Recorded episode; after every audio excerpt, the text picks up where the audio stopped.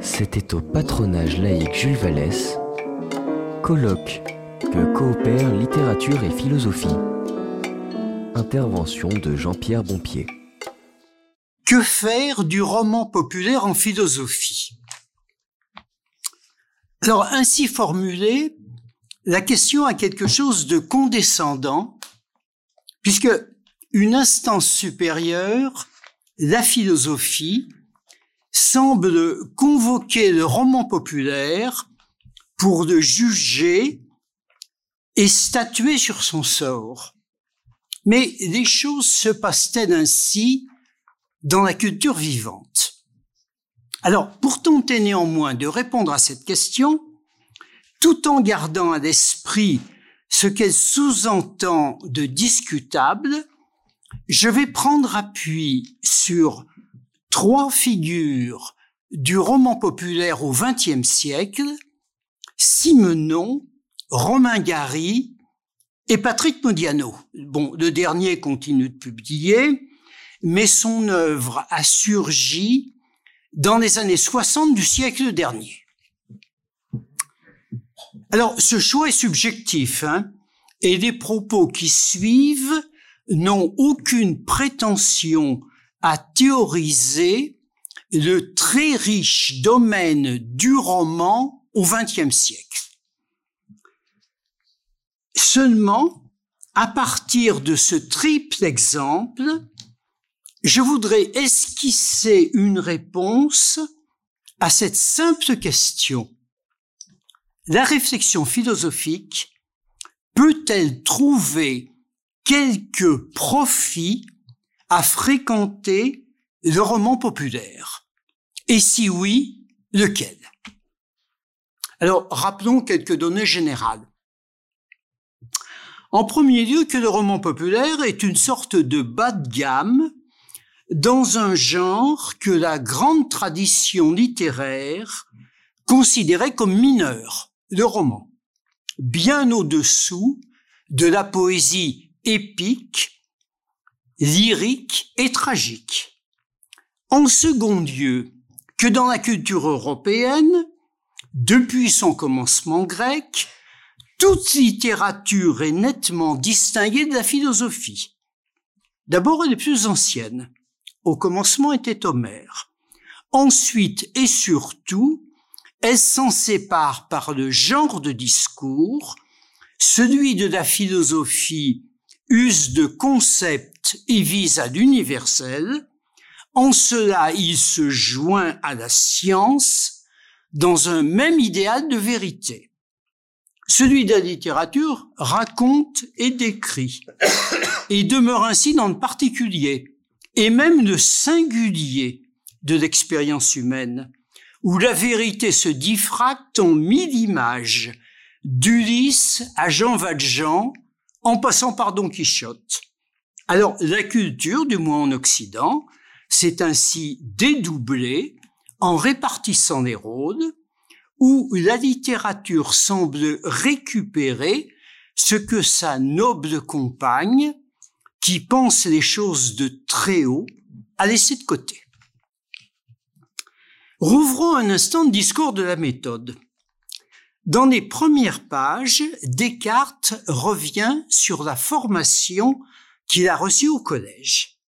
Il dit sa nette préférence pour les mathématiques tout en laissant une petite place à la composante littéraire. Je cite, les fables, dont la gentillesse réveille l'esprit. La poésie, avec des délicatesses et des douceurs très ravissantes.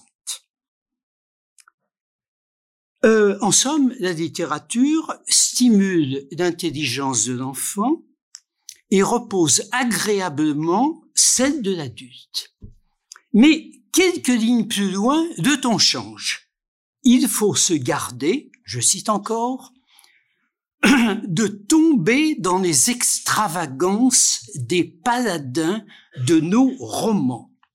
Si toutefois on a, comme Descartes lui-même, un extrême désir d'apprendre à distinguer le vrai d'avec le faux.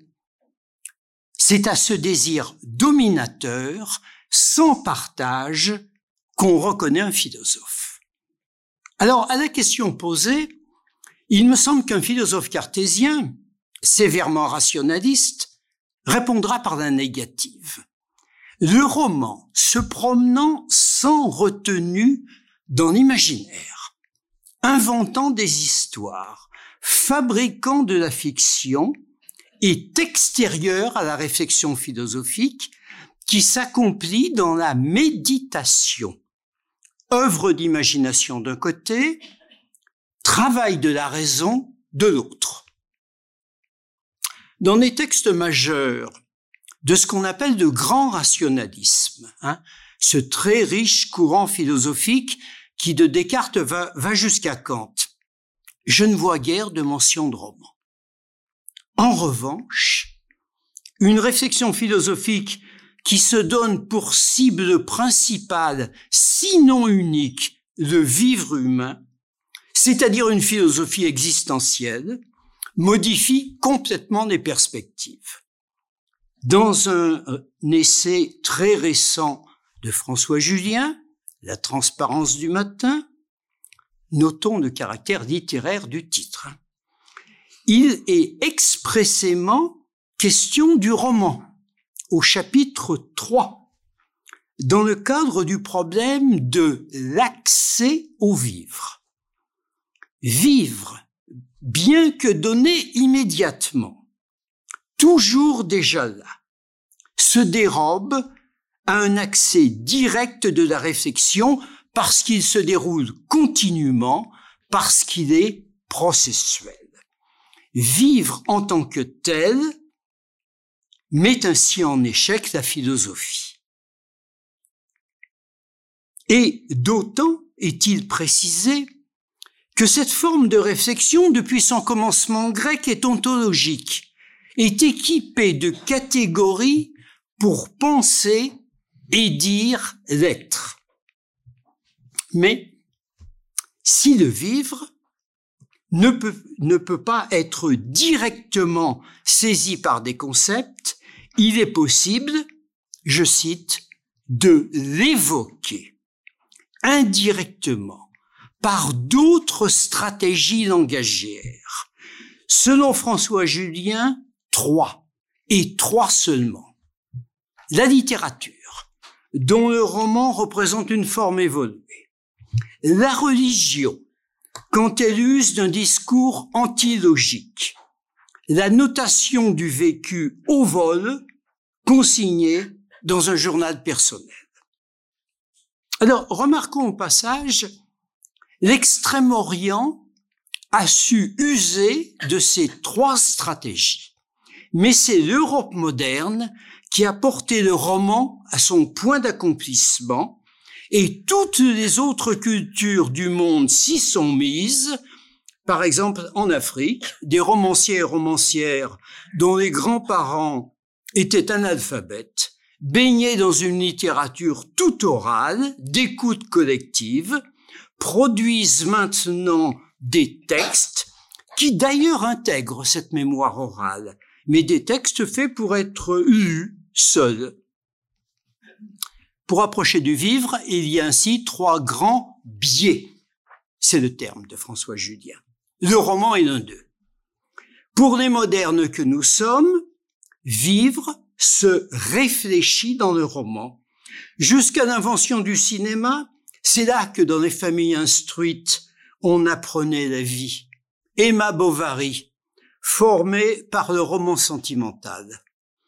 D'où les surveillances sourcilleuses dont ce genre, réputé secondaire, était l'objet car le roman peut transporter de l'immoralité, ce qu'on appelle l'enfer des bibliothèques.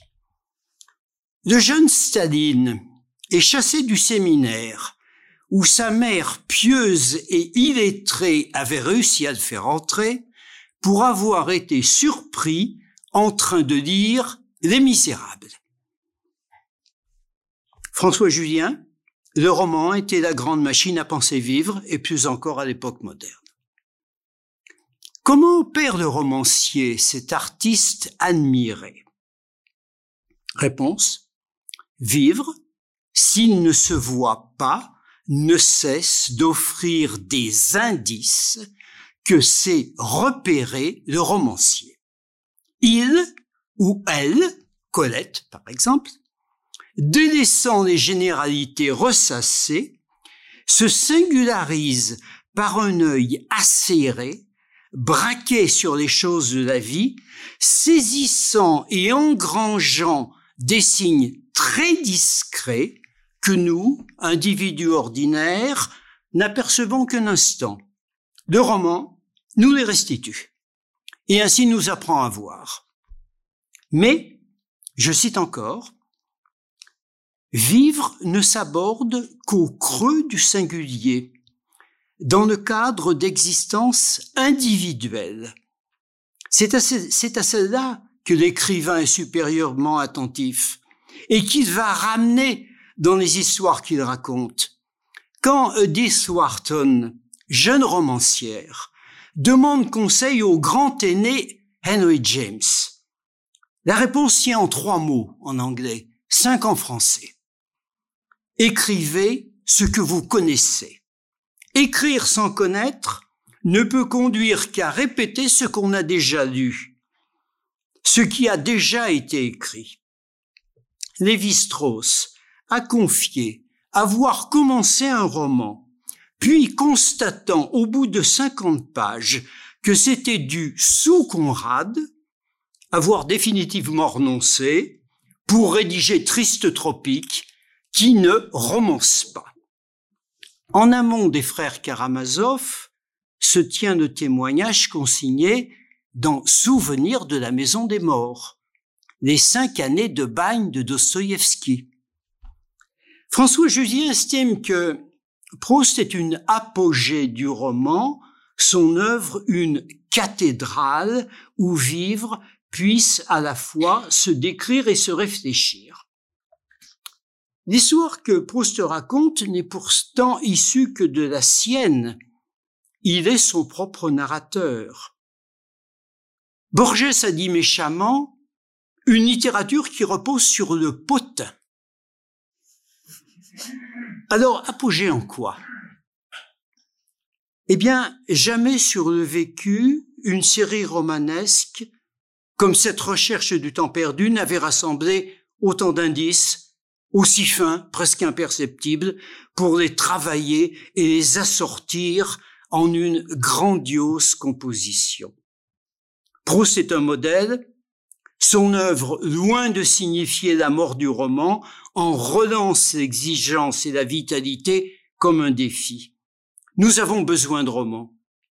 Même Freud en disait, notamment les frères Karamazov, qu'il replace dans le sillage de la tragédie grecque et de Shakespeare ses modèles littéraires. Il a dit sa grande estime pour Romain Roland, Zweig, Schnitzler, Thomas Mann. Le jeune André Breton, interdisant le roman au groupe surréaliste, vire au censeur ridicule. Alors, reposons la question. Cette valorisation du roman, dans la perspective d'une philosophie existentielle, doit-elle aller descendre jusqu'au roman dit populaire? Faut-il laisser ce sous-genre au peuple, dont il est un des, divertissements, euh, d'ailleurs apparemment en perte de vitesse dans les nouvelles générations, ou bien y chercher du potentiel philosophique mais alors, lequel? Alors, mon propos va se situer, vous voyez, très en dessous du sommet proustien, réservé aux spécialistes de la littérature dont je ne suis pas. Je m'en tiendrai au trio de romanciers indiqués en commençant.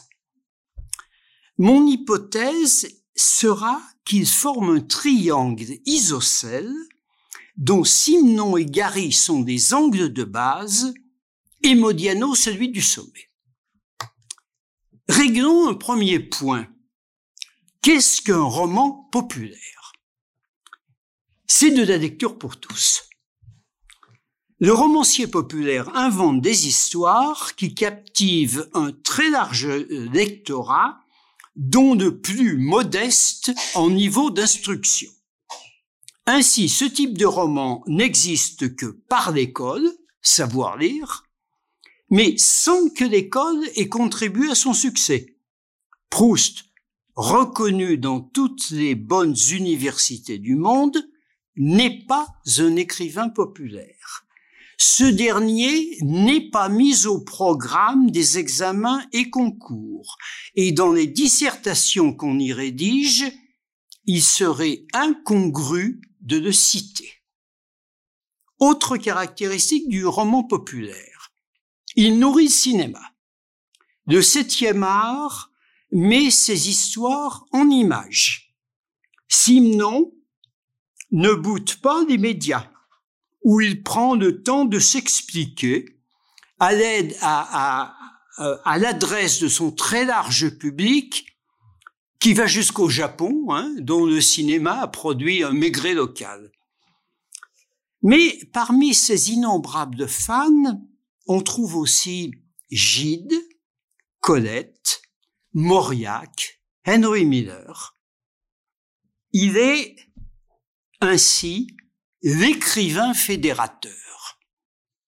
Simon est l'exemple parfait. Hein. Gary Modiano colle moins bien au modèle, mais possède l'essentiel, un large lectorat sans que l'école et l'université s'en soient mêlés. Partons du, binôme Simon-Gary. L'un né en 1903, l'autre en 1914. Les rapprochent leur origine familiale, hors de l'hexagone. Ce ne sont pas des Français de souche, comme on dit. Simon ne vient pas de très loin, petite bourgeoisie wallonne de Liège. À 19 ans, il débarque à Paris. Gary, lui, arrive du vaste Yiddishland d'Europe orientale. Fuyant avec sa mère la révolution bolchevique, il s'installe à Nice dans les années 20. Deuxième point commun. Toute leur vie, ils seront des globetrotters habitant souvent à l'étranger. Sur la société française, le regard n'est pas seulement originellement extérieur, mais aussi distancié. L'histoire mondiale de la France, voyez, telle que la conçoit Patrick Boucheron, les aurait sûrement intéressés. Un autre point de rapprochement, ce sont de grands féministes. La prostituée est une figure positive, surtout chez Gary lui et Simon auraient sûrement approuvé le mouvement MeToo. En revanche, la part autobiographique de leur œuvre les sépare. Simon, pendant une quarantaine d'années, le dernier en 1972, écrit plus de 200 romans où, à une exception près, il n'apparaît jamais extraordinaire galerie de personnages où défile la France de la même époque. L'exception, c'est Pédigré, écrit d'ailleurs à la troisième personne sur le conseil de Gide. À 50 ans, un médecin lui a dit qu'il ne lui restait qu'un an à vivre.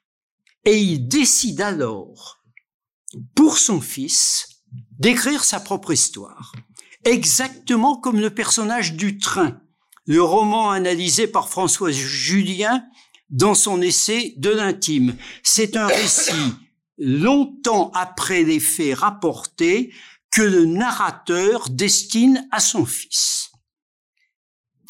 Au contraire, Gary est présent dans tous ses romans, et parfois directement. Euh, la promesse de l'aube, où il raconte son enfance et jeunesse niçoise, l'étonnant couple formé avec sa mère, qui a décrété qu'il serait soit grand écrivain, soit ambassadeur de France. Il sera les deux. Dans tous ses autres romans, il est là. Sous un masque ou sous un autre, on reconnaît sa voix, notamment son humour, qu'il définit ainsi une affirmation de supériorité de l'homme sur ce qui lui arrive. Dans la plupart des histoires que raconte Gary, on rit. Dans les histoires de Simon, jamais. Des touches d'humour, ils sont toujours sombres. Le roman de Simon, qu'il soit policier, hein, les, enquêtes de Maigret, ou dit dur, peut être rangé dans la grande veine basacienne du tableau de société. Veine régulièrement revisitée, Zola, Martin Dugard, etc. Le roman de Gary, en revanche, fort difficile à classer, à caser. Sorte d'électron libre, il saute d'un continent à l'autre et les histoires qu'il raconte, on ne les a jamais lues. Littérairement, il s'aventure en terre inconnue. L'art du roman chez Simon. Alors, je constate, après bien d'autres, hein, qu'en un peu moins de 200 pages, réparties en quelques longs chapitres, il compose une intrigue parfaitement agencée, sans aucun temps mort. Un regard toujours mobile rapporte les faits dans une langue qu'on a dit plate ou blanche, en tout cas qu'on peut comprendre au sortir de l'école primaire. Les mots sont usuels, très concrets, aucune étymologie à vérifier, pas de métaphore inspirée. Le personnage principal, un homme le plus souvent, est immédiatement cadré dans un lieu réel bien identifié, tel arrondissement de Paris, La Rochelle, Moulins, l'île de Porquerolles, etc. Schéma général. Au sein d'une existence, une fêlure apparaît et se creuse au fil des chapitres. Dit autrement, une identité se brouille, les repères familiaux et sociaux rassurants se dérobent. Une dérive commence, souvent une fuite qui sera le sujet du roman et qui presque toujours se termine mal. Gide écrit à Simon cette sorte d'intoxication qui désempare de soi-même le lecteur dès qu'il ouvre un livre de vous. Oui, comment une prose aussi simple peut-elle ainsi fixer son lecteur? Par deux caractéristiques, me semble-t-il. D'une part, les scènes et dialogues sont d'une extrême précision visuelle. On perçoit chaque frémissement des personnages. On assiste en direct. Pas un mot de trop. De l'autre, toujours avec une très grande économie de moyens, une densité physique, sensuelle, émane des situations. On ne les voit pas seulement, on y baigne, mais dans une esthétique qui n'a rien de délicat, hein, d'artistique. Le roman proustien, lui, se meut dans la haute culture littéraire, musicale, picturale. Rien de tel dans les milieux où évoluent les destins ordinaires que Simon scrute à la loupe à un passage difficile, voire crucial de leur parcours des destins que plombe généralement le sentiment de culpabilité. Un seul exemple, parmi cent autres. Hein. L'ours en peluche, roman dur de 1960, pas parmi les plus célèbres. Il raconte les derniers jours d'un grand médecin parisien, gynécologue, devenu un grand patron, mais issu d'un milieu modeste. Alors, vers la fin du roman, une nuit, il erre dans Paris, vous voyez, suicidaire, s'arrêtant dans des bars, prenant des taxis, et vers minuit, il tire la sonnette de celui qui fut son grand copain d'études, qu'il n'a pas vu depuis des années, et qui est psychiatre. Alors, s'engage devant un verre de whisky, une conversation-consultation que je trouve parfaite. L'ami psychiatre, vous voyez, alerté, interroge, l'air de rien. L'autre répond, ne ment pas, hein, lui dit avoir connu récemment un passage à vide pendant un accouchement, le premier de sa carrière. Mais il omet l'essentiel, qu'il a un revolver sur lui. Et dialogue sur le fil jusqu'au bout, il se quitte sans que la chose soit dite. Pour un cinéaste, le travail de base est fait. Le personnage simnonien type est un anti-héros qui assiste à son propre décrochement existentiel. Une remarque d'ordre historique. La série des romans durs commence en 1932. 1932.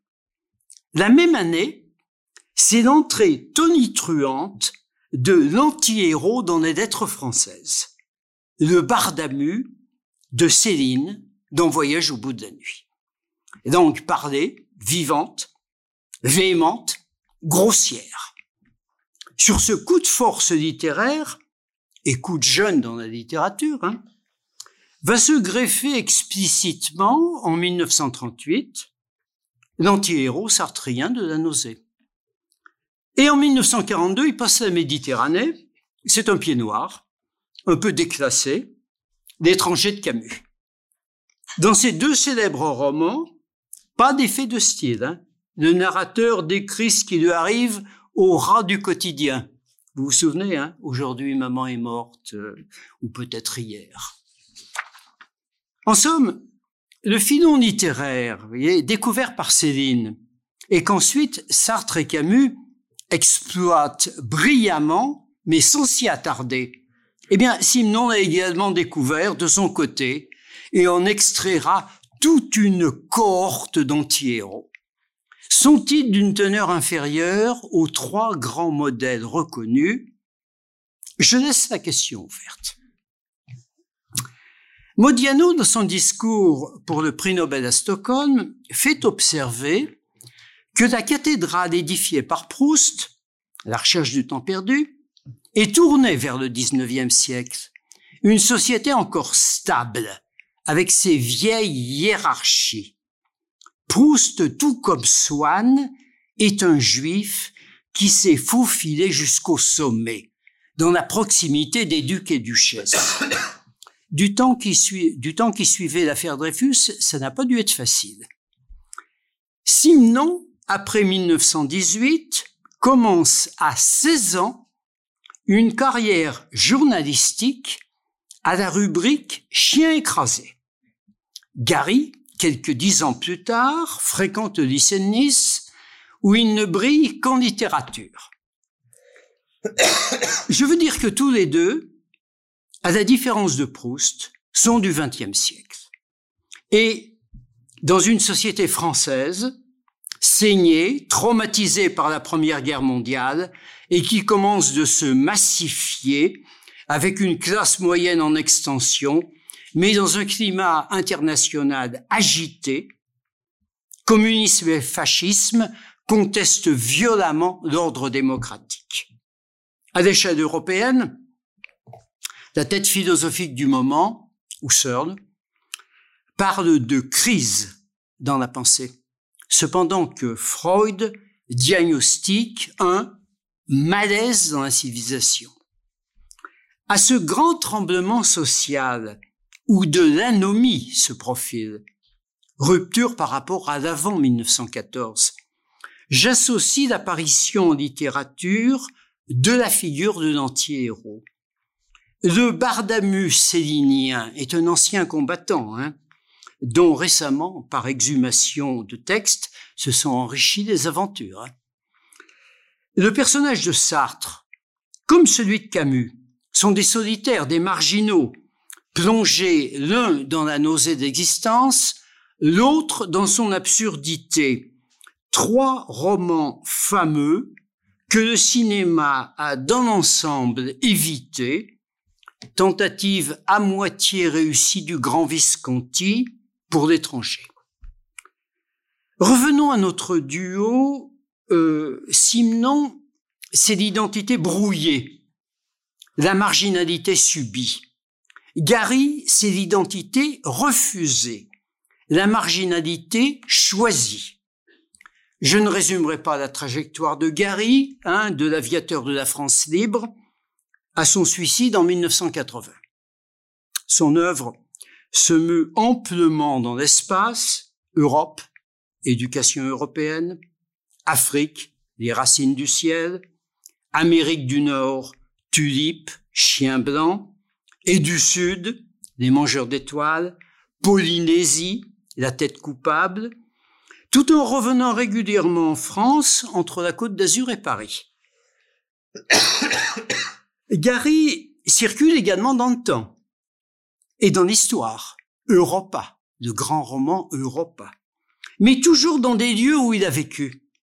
Il écrit en français ou en anglais, il comprend un tas de langues, dont le yiddish. Gary est l'homme des coups. Son plus célèbre est d'avoir obtenu deux fois le prix Goncourt. Il s'en est expliqué dans un petit texte posthume, Vie et mort euh, d'Émile Ajar. Je rappelle l'affaire, hein, vous devez la connaître. Dans les années post-68, alors que sa carrière littéraire décline, à Paris on trouve ses derniers romans fatigués, celle d'Ajar monte avec des intrigues très originales.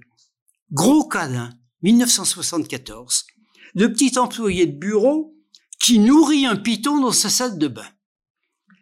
Fallait y penser. Hein. David Vansois, 1975. L'histoire de Madame Rosa, vieille femme juive qui a connu Auschwitz et qui autrefois, alors maintenant je cite son protégé Momo, hein, un petit maghrébin, guillemets, hein, se défendait avec son cul. Et puis, retraité, a ouvert dans son appartement au dernier étage d'un immeuble de Belleville, je cite encore Momo, une pension sans famille pour les gosses qui sont nés de travers. C'est-à-dire qu'elle y recueille pendant quelques mois les enfants de consoeurs en activité pour les soustraire tant à l'assistance publique qu'à la vengeance des proxinettes. Et avec un Y hein, écrit. C'est la prononciation de Momo.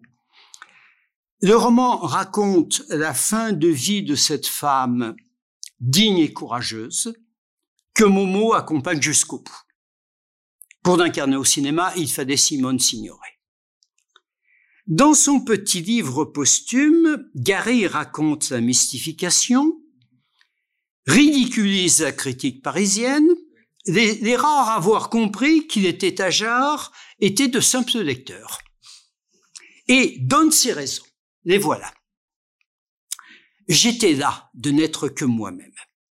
Recommencer, revivre, être un autre fut la grande tentation de mon existence. Le vieux coureur d'aventure que je suis n'a jamais trouvé d'assouvissement dans aucune.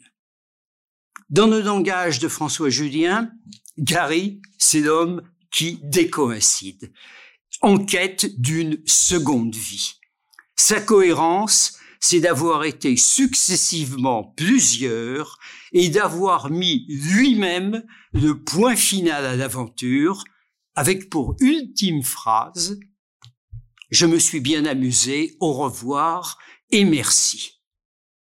L'idée force de la philosophie existentielle de François Julien, à savoir que le vivre humain possède la capacité de résister à son propre enlisement et que dès lors vivre devient exister, se tenir hors de soi, est formulé directement à maintes reprises par Gary, je le cite encore, je n'adhère à rien à part entière. La vie, c'est fait pour recommencer. Résister. La grande date où Gary renaît une seconde fois, c'est juin 40. Il rejoint le rebelle de Londres, bien avant Malraux. il a pris soin avant-guerre d'acquérir une formation de pilote. De son côté, Simon, déjà riche et célèbre, a continué d'écrire comme si de rien n'était. Installé dans un château euh, dans les Charentes, il aide très généreusement les réfugiés belges. Pas l'ombre d'un propos collaborationniste. Simon n'est pas Céline. Mais après-guerre, il part habiter aux États-Unis pendant dix ans. D'Angleterre, Gary part donc en mission. De son groupe, plus d'une centaine d'hommes, il est en 1944 un des six survivants. Entre deux missions, il écrit son premier grand roman, Éducation européenne. Mais jamais il ne fera de récit de sa guerre. Contraste complet avec la Première Guerre mondiale, qu'avait suivi très vite une floraison de récits de Barbus à Junior. La seconde se termine par un grand silence. Gary, ancien combattant, ne se raconte pas, mais parsème ses romans avec les noms propres de ses compagnons disparus, par exemple de Morel, des Racines du ciel. Alors, comme l'ampleur de son œuvre est considérable, regardez le nombre de livres qui lui sont actuellement consacrés. Je m'en tiendrai à ces deux derniers romans, celui signé Ajar, L'angoisse du roi Salomon, et celui qu'il signe, Les cerfs-volants. Le roi Salomon est un vieux tailleur juif qui a fait fortune dans le quartier du Sentier. C'est droit du Pantalon, en fait. Il a passé l'occupation à Paris, terré dans une cave, sans que la femme qu'il aimait, une chanteuse réaliste, lui rende la moindre visite, étant à la code avec un milicien, mais elle ne l'a pas trahi. Notez, c'est du Modiano. Hein.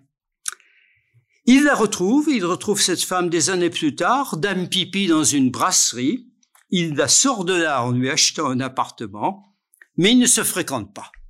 Maintenant, vieillis, réconciliés, ils se préparent à aller terminer ensemble leur vie à Nice. Les cerfs-volants, tout dernier roman de Gary, a une histoire. En 1976, l'Ordre des Compagnons de la Libération, les mille et quelques noms inscrits aux invalides, dont celui de Gary, lui demande d'écrire l'histoire de ce groupe qui compte alors déjà pas mal de disparus.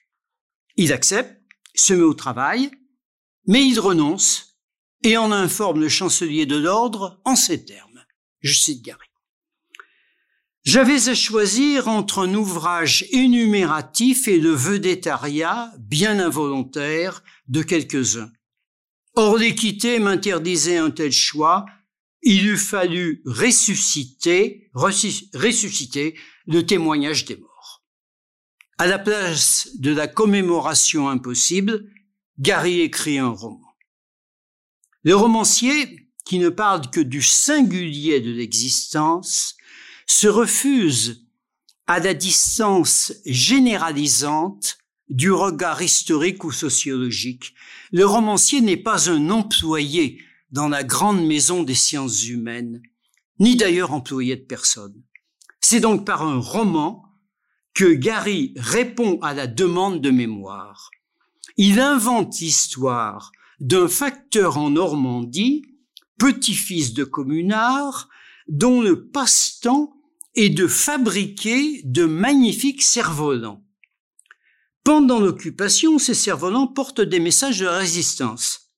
Ça lui vaut le voyage à Auschwitz, d'où il est libéré par l'armée rouge, séjour à Moscou, mais il préfère la Normandie où se termine son odyssée. Gary a écrit en 1965 un essai intitulé Pour Sganarelle. Long texte, un peu répétitif, sans grand écho à l'époque, hein, où il précise sa conception du roman qui l'oppose frontalement au qu'est-ce que la littérature de Sartre.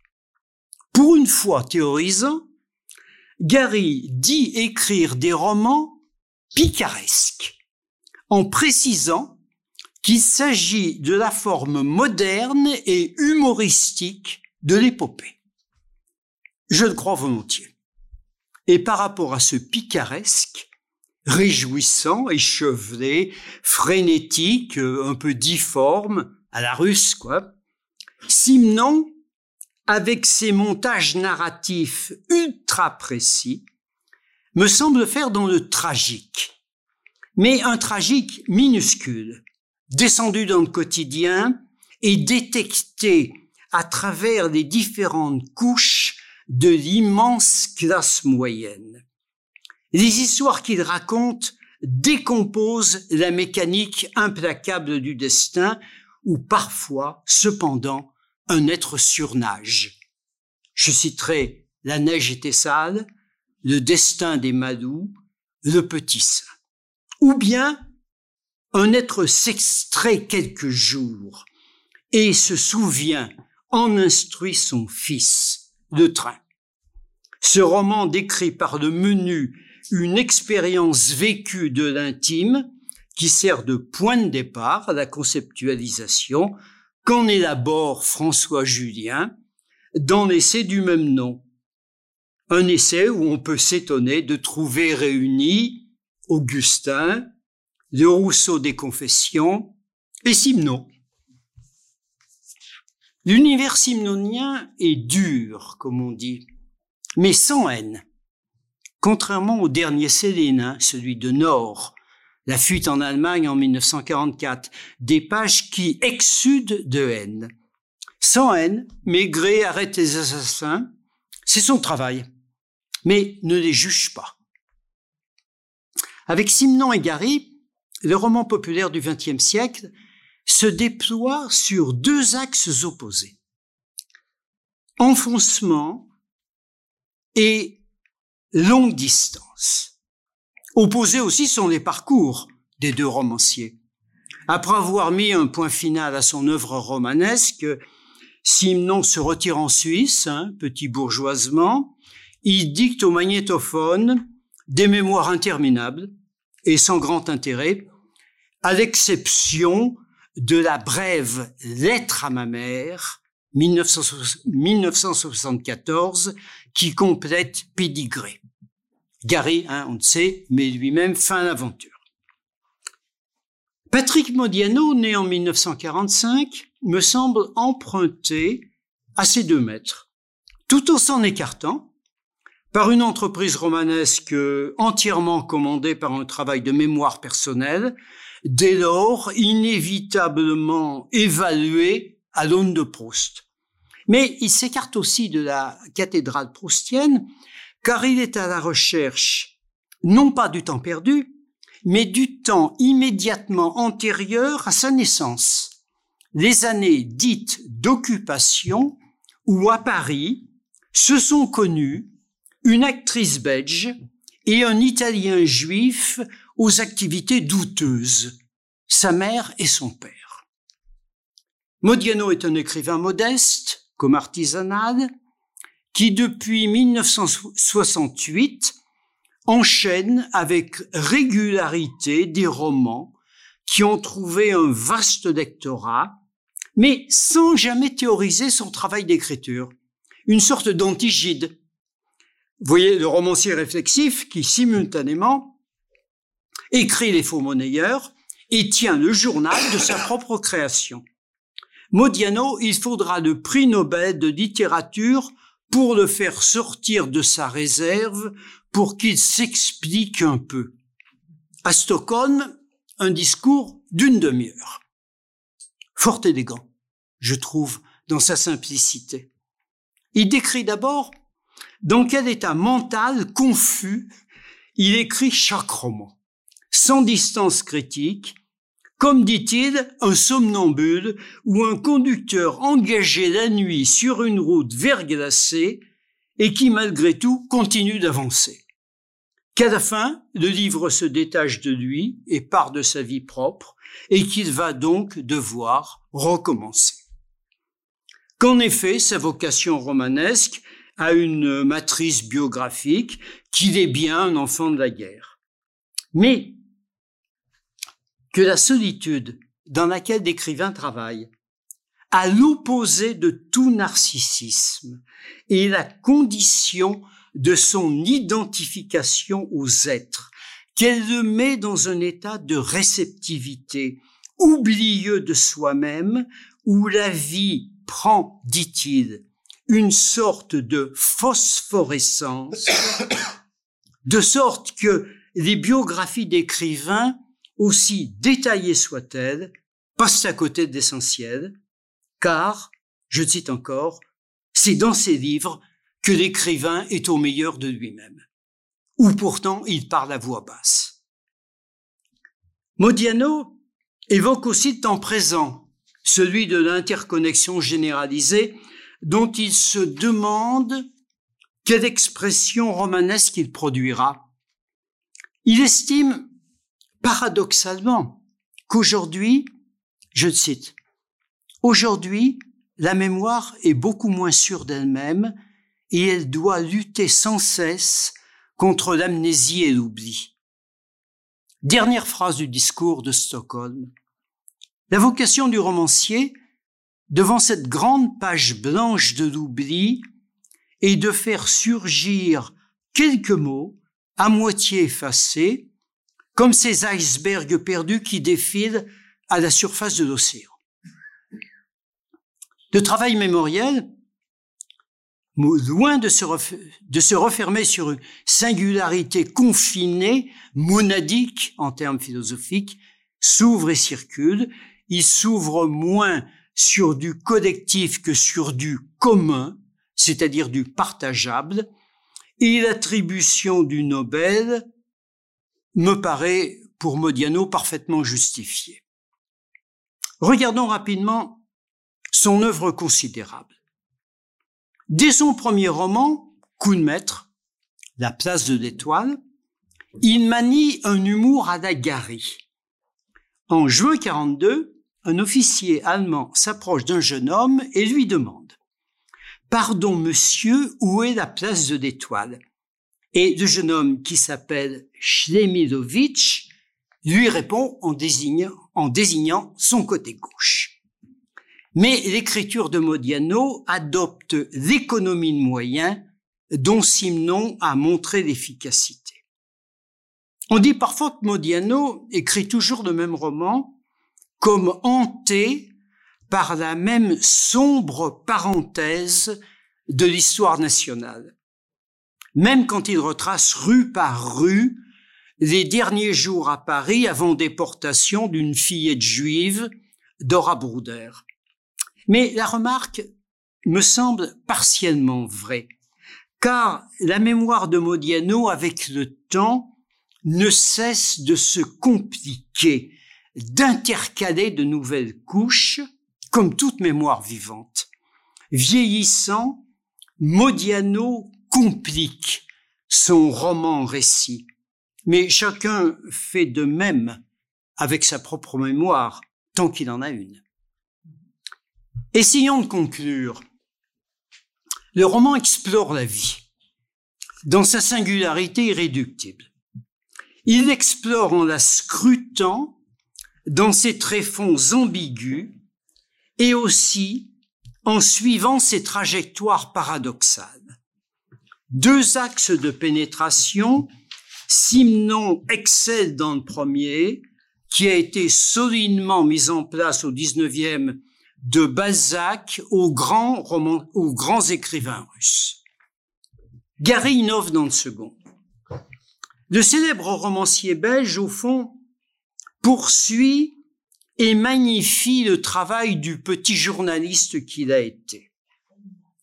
Avec l'auteur de Ladi L, on se transporte au bord du corps social, en compagnie de figures excentriques et scandaleuses, la très grande dame, la dit elle, a commencé dans la prostitution. Simon, romancier brut, est un maître. Son regard psychologique perforant s'accompagne d'un scepticisme politique complet. Dans toute situation humaine, il ne voit qu'un rapport de force entre des gagnants et des perdants, les seconds intéressant beaucoup plus que les premiers. Gary Léran est politiquement extra-lucide. Le paradis socialiste, il voit à travers immédiatement, dès un séjour après-guerre à l'ambassade de France en Bulgarie, qui très vite d'ailleurs exige son expulsion. Il ne se trompe jamais, ni sur le communisme, ni sur le gauchisme, ni sur le tiers-mondisme, ni sur le racisme, ni sur l'antiracisme, ni sur l'irénisme intéressé des organisations internationales. Les idéologies identitaires, je pense, ne l'auraient pas surpris.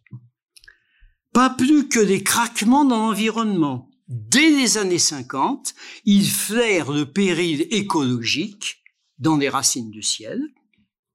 En géopolitique, vous voyez, Sartre aurait dû lui demander des conseils. Sartre et bien d'autres théoriciens du politique. Au passage, observons que le roman s'épanouit dans la société démocratique. Un régime autoritaire ou totalitaire surveille ou asservit le romancier. Alors, reprenons notre question. Que faire du roman populaire en philosophie? Tout roman, populaire ou non, raconte une histoire. Le roman populaire le fait dans la langue la plus accessible. Une philosophie strictement rationaliste, je crois, centrée sur l'épistémologie, ne verra guère d'intérêt à ce produit de la culture. Elle le laissera volontiers au lecteur d'en bas. Elle en signalera même, comme Descartes, le risque permanent d'écart, au mauvais sens du terme, hein. comme quand on dit c'est du roman ou romancé. Complètement différente est l'évaluation d'une philosophie existentielle qui procède par enquête dans le champ sans limite assignable du vivre humain. Une telle philosophie, dont la démarche première est de décrire le vécu, verra au contraire dans le roman un allié précieux et même indispensable quand dans les histoires qu'il raconte, il fait transparaître, ou comme dit Modiano, phosphorer, certains épisodes de la vie qui soudain, au détour d'une page, paraissent moins opaques. Un tel livre, euh, dans cette perspective philosophique, n'est pas décoratif, ni ou illustrateur de thèse, il est à lui seul, par lui-même, une percée tonique dans le sens du vivant il y a une générosité naturelle du grand romancier. Grâce à lui, on respire mieux. Dans l'essai Une seconde vie, François Julien définit une forme d'intelligence indépendante du niveau d'instruction car ne résultant que de l'expérience. Intelligence qui par suite échappe aux mesures, hein, à la psychométrie. C'est, dit-il, je le cite, une intelligence décapante, qui opère par décantation, et sait distinguer le filigrane de la vie.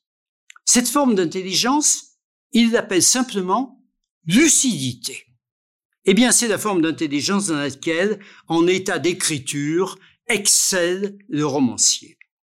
Une philosophie dont l'ambition est d'élucider le vivre et non plus de penser l'être se gardera donc d'adopter à son égard une position de surplomb présomptueuse, d'autant qu'il lui faut reconnaître que sur le plan du vivre, le roman presque toujours l'a précédé.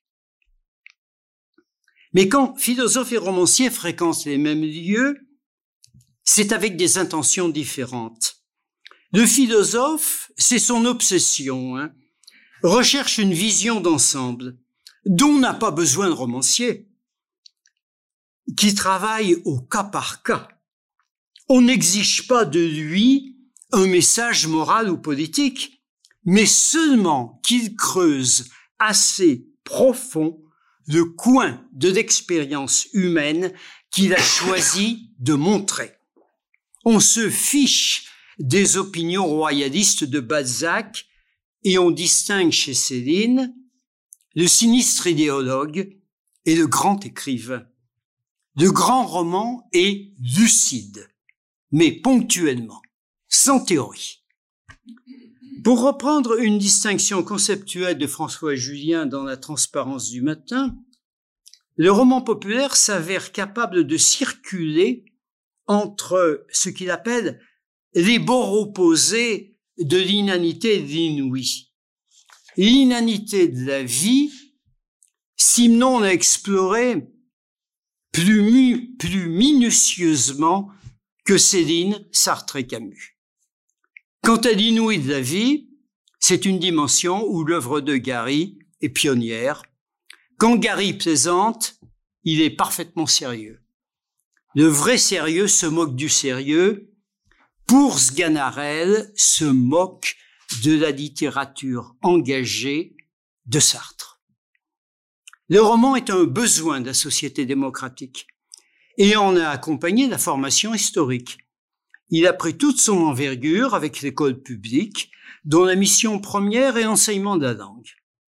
La composante populaire du roman mesure son avancée dans le corps social, mais une avancée qui résulte d'une multitude d'actes individuels où chacun, maniant un petit objet fait de papier, ou maintenant s'il préfère sur écran, cherche à mieux comprendre ce qui lui est arrivé et aussi ce qui l'attend.